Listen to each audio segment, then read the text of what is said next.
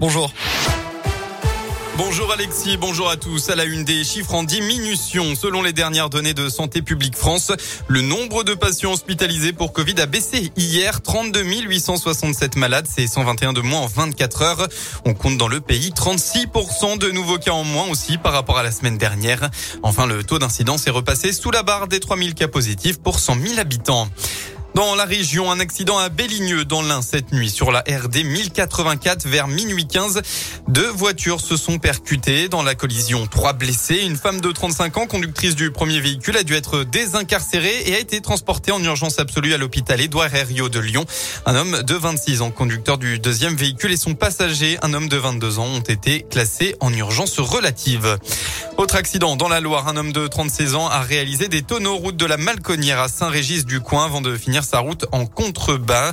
Seul en cause, la victime a dû être désincarcérée du véhicule et transportée en urgence absolue à l'hôpital nord de saint cette nuit pour une suspicion d'atteinte de la colonne vertébrale.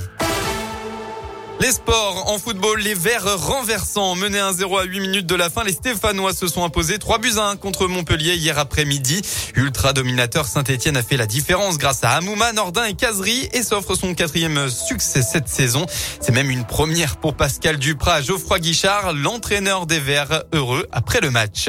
C'était un match plutôt sympathique, même si on égalise tardivement, mais on a quand même dominé euh, Montpellier sur ce, sur cette rencontre. Je crois qu'on était 7-8 à pas avoir gagné ici, donc on était sept puceaux. Un cure de jouvence, parce que ça fait longtemps que je suis plus puceau, donc ça me rappelle ma prime jeunesse en fait. Non, je suis surtout fier du comportement des joueurs. Ça m'émeut beaucoup. Je crois qu'on peut, on peut renverser ici des scores comme nulle part ailleurs. On peut renverser des montagnes. J'espère revivre beaucoup, beaucoup, beaucoup de moments comme celui-ci. Et puis, bah, j'ai un tout petit peu l'air moins con que quand on avait 15 points il y a longtemps maintenant. Grâce à ce succès, la SSE quitte la dernière place qu'elle occupait depuis novembre dernier. Les Verts sont 19e et reviennent notamment à 3 points de Clermont 15e et qui affrontent Nice cet après-midi.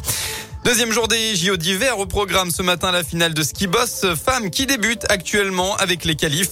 La championne olympique en titre Perrine Lafont est bien placée pour remporter une deuxième fois la médaille d'or consécutivement. Concernant le tournoi destination en rugby, la France entre en lice aujourd'hui. Les tricolores affrontent l'Italie à 16h après la défaite des Anglais contre l'Écosse et des Gallois contre l'Irlande hier. La météo ce dimanche, une perturbation nuageuse va venir s'installer un par l'ouest sur toute la région au fil de la matinée. Une perturbation qui devrait même amener des averses en début de soirée.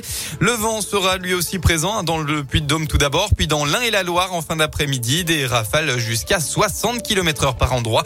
Côté Mercure, eh bien, vous aurez au maximum de votre journée entre 6 et 10 degrés.